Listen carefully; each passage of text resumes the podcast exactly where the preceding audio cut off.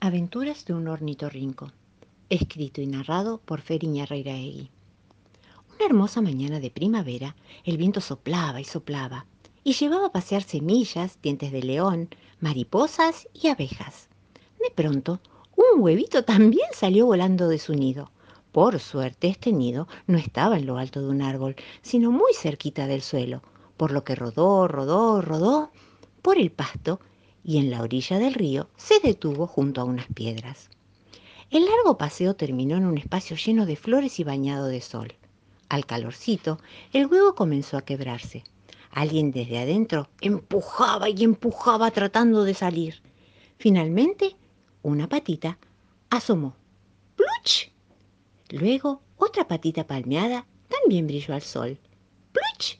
Y finalmente, una simpática carita de pelaje suave como terciopelo y un pequeño pico abrió sus ojitos para descubrir lo que había a su alrededor afuera del huevo.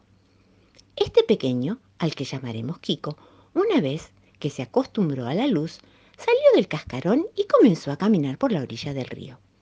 Muy cerca se encontró con una familia de patos. Ilusionado les habló. Hola, soy Kiko. ¿Ustedes son mi familia? preguntó.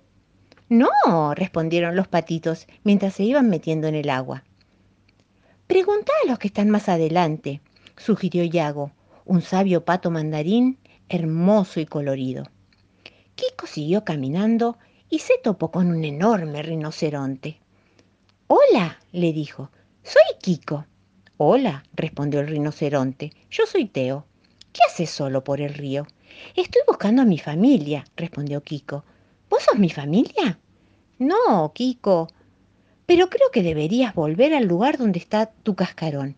Así tu familia te encuentra, porque te estás alejando mucho. Gracias, respondió Kiko, y volvió sobre sus pasos. Esa noche durmió en su cascarón, cómodo y calentito. A la mañana siguiente, risas y chapoteos lo despertaron una familia de ornitorrincos acababa de llegar de un nido sobre la colina. En cuanto se vieron, supieron que eran familia y se pusieron muy felices, ya que nuevamente estaban juntos y sabían que la vida sería hermosa y llena de aventuras. Aquel manzano ya no floreció y fue tal vez por su vejez, por eso mi alma se entristeció al ver que se marchitó. Ayer, ayer he visto yo al pasar que ya no está el manzano amigo de aquel lugar. Capítulo 3. Un cuento de María Elena Walsh contado por Fe Iñarriregui. En este cuento se cuentan las catastróficas aventuras de una señora y su nene. La distinguida señora, doña Elefanta Trompitelli de Barriguini, miraba las vidrieras de la calle Chacabuco con su nene prendido de su cola. La señora quería comprar mocasines para su nene. Por la calle Chacabuco no suelen salir las señoras elefantas, de modo que se armó una terrible tremolina. No sé qué nos ven de raro, decía doña Elefanta. Entraron por fin en una zapatería y la llenaron toda con sus pancitas y sus orejotas. El vendedor, muy asustado, dijo que no tenía mocasines para elefantes. A pesar de todo, doña Elefanta quiso probarle algunos a su nene, pero efectivamente ninguno le entraba. Le dieron las gracias al vendedor y salieron trabajosamente por la puerta. Recorrieron 25 zapaterías y en ninguna había mocasines para elefantes el nene se puso con trompa. Al pasar por un bazar, Doña Elefanta vio unas preciosas cacerolas enormes, de esas que se utilizan para preparar la comida de un regimiento. Entraron forzando un poco el marco de la puerta y antes de que el vendedor tuviera tiempo de desmayarse, Doña Elefanta le pidió dos pares de cacerolotas para las patitas de su nene. Se las probó y le quedaron perfectas. Menos mal. Doña Elefanta pagó y salieron muy contentos a la calle. Los mocasines de aluminio del nene hacían clink, clan, chin, cham, plim, plan. Todo un ruido por la calle. Vamos a tener que ponerle suela de goma, dijo la señora Barriguini. No me gusta llamar la atención. Pero esto no es nada. Todavía le quedaba una compra por hacer a la distinguida señora. Tenía que comprar un guardapolvos, porque el nene estaba a punto de entrar al jardín de elefantes para aprender a leer. El nene, que no tenía ganas de ir a la escuela, se puso con trompa. En la tienda, el vendedor les mostraba guardapolvos y el nene a todos les encontraba defectos, que este era muy chico, que este no tenía un ratón bordado, que los botones no eran de caramelo y que patatín y que patatán. Como la mamá insistía, el nene tuvo un ataque de rabieta y empezó a hacer un zafarrancho descomunal, revoleando los guardapolvos y arrojando todo por todos lados. La calle Chacabuco quedó sembrada de guardapolvos. Había en el suelo, en los árboles, en los balcones, por todas partes. Entonces apareció un vigilante y dijo, Señora, o su nene ordena todo o va a parar al zoológico en calidad de detenido. El nene temblaba como un ratón escondido detrás de su mamá. No tuvo más remedio que recoger los guardapolvos, uno por uno, doblarlos con la trompa y volver a ponerlos en los estantes de la tienda. Una vez restablecida la calma y con el vigilante siempre vigilando, no tuvo más remedio que probarse algunos. Naturalmente, todos le quedaban chicos, o chicos de manga, o chicos de cintura, o chicos de sisa, o chicos de botones. Pero la señora Barrigini no se dio por vencida. Fue a la tienda de al lado y compró seis docenas de sábanas para coserle un guardapolvo ella misma. Así lo hizo y el nene no tuvo más remedio que ir a la escuela, como todos los nenes, solo que él, en vez de sanguchito, en el bolsillo del guardapolvo llevaba 14 bananas, 25 naranjas, 67 panes y 89 chocolatines. Este cuento nos enseña que es feísimo tener rabietas y estar con trompa. Y que en la calle Chacabuco no se consiguen guardapolvos para elefantes. Ah, me olvida una cosa. La señora Barrigini todavía no sabe qué nombre ponerle a su nene. Probó varios, pero al nene ninguno le gusta. ¿A ustedes se les ocurre un lindo nombre? ¿Cómo se podría llamar un elefante más o menos así de grande, de color gris nublado, que usa capita escocesa los días de lluvia y que va a la escuela con vocaciones de cacerola? Si se les ocurre, ¿me cuentan? Gracias. Chao, chao. I am a little Easter bunny hopping on my legs, carrying a basket full of Easter eggs. I am a little Easter bunny hopping on my legs. Cebras y cebras. Un cuento de Miguel Niskovich contado por Fer Iñarreiraegui. Era verano. La llanura estaba desierta y árida por la sequía. El calor resquebrajaba la tierra. Sin embargo, una cebra nadaba tranquilamente en una enorme charca.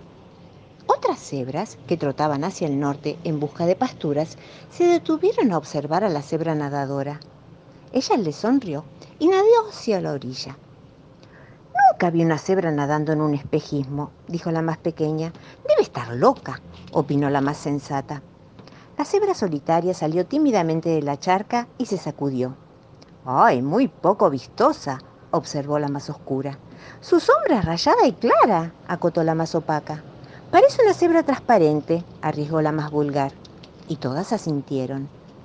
Es el colmo del desparpajo y del mal gusto cebril, sentenció la más vieja, y emprendió nuevamente su marcha. Las demás la siguieron mascullando por lo bajo. ¡Ah, bicho, mamarracho! Disfraz de cebra. La cebra transparente se quedó parada, mirándolas marchar. Nunca se había sentido tan extraña, tan poco vistosa, tan poco cebra. Estaba realmente apesadumbrada. Cabizbaja, notó que algo extraño le había sucedido a su sombra, ahora más pequeña, lisa y oscura. En su recogimiento, sus rayas se habían juntado y pegado unas a otras. Se veía algo deforme, pero al menos parecía más opaca, y se sintió más cebra y un poco más confiada. Y decidió alcanzar a las otras cebras. Les resultaba difícil caminar encogida. Debía ir lentamente, a los saltos, pero era capaz de cualquier cosa con tal de ser aceptada. La noche y el frío crecieron hasta volverse tan grandes como el desierto. Las cebras dormían, bajo la luz de la luna el blanco de sus pieles brillaba y sus rayas negras se habían vuelto invisibles. La cebra solitaria se acurrucó entre ellas y al calor de sus cuerpos opacos se quedó dormida. Al amanecer, las cebras trotaron hacia el norte. Nadie reparó en ella y la cebra transparente volvió a sentirse cebra. Las cebras se detuvieron de golpe. Un gigantesco enjambre de rayas se acercó velozmente y en un abrir y cerrar de ojos se vieron rodeadas por una bulliciosa manada de cebras transparentes. La jocosa manada se burló de las cebras opacas, de sus sombras lisas y oscuras y de su falta de transparencia. Estas cebruchas son tan visibles que parecen burros rayados, bromeó la cabecilla, y todas rieron, y eran tantas que todo el desierto pareció reír. De pronto, un olor inconfundible apagó todas las risas. Orejas y hocicos se concentraron en el oriente. Cebras y cebras se amontonaron atemorizadas, boquiabiertas. Un intenso rugido cerró todas las bocas y encendió la huida. Rayas y rayas transparentes y opacas, entreveradas en el polvo, escapando al horizonte. Lanzándose sobre la polvareda, las garras alcanzaron su rayada presa. Al atardecer, la cansada manada observó enmudecida cómo se agazapaba el sol poniente.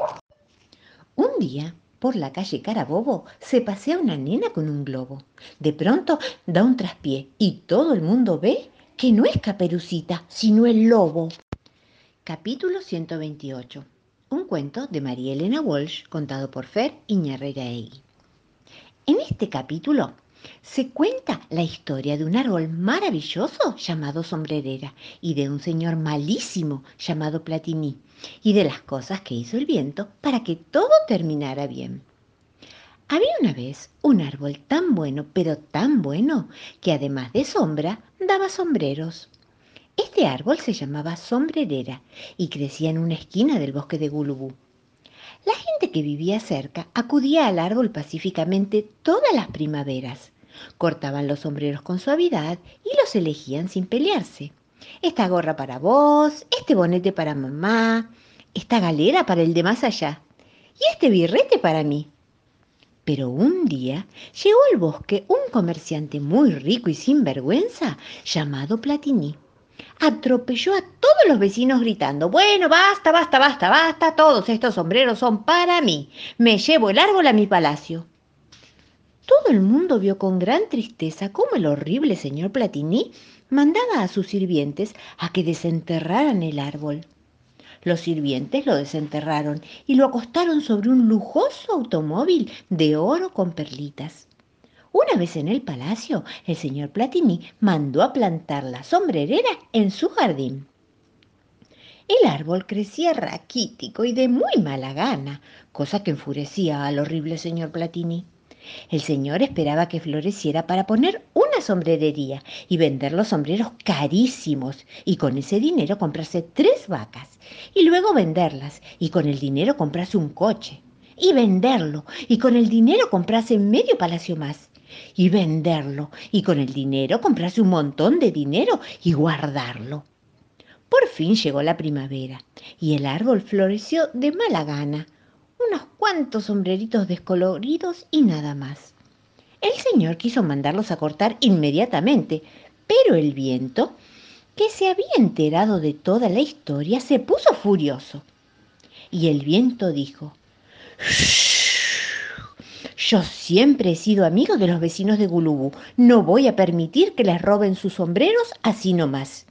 Y se puso a soplar a soplar y a soplar como un condenado, arrancando todos los sombreros del árbol. El señor Platini y todos sus sirvientes salieron corriendo detrás de sus sombreros, pero nunca los pudieron alcanzar. Corrieron y corrieron y corrieron hasta llegar muy lejos, muy, muy lejos del bosque de Gulubú, y se perdieron en el desierto de Gilibí. Entonces los vecinos aprovecharon y se metieron en el jardín del señor Platini y volvieron a trasplantar su querido árbol en el bosque de Gulubú. El viento estaba muerto de risa y el árbol recobró pronto su salud. Cuando volvió a florecer, los vecinos cosecharon sus sombreros sin pelearse y el señor Platini se quedó solo y aburrido en el desierto, sin sombrerería, sin tres vacas, sin coche, sin medio palacio y lo que le daba más rabia, sin su montón de dinero. Ah, y sin sombrero. Y de esta manera se acaba el cuento de la sombrerera.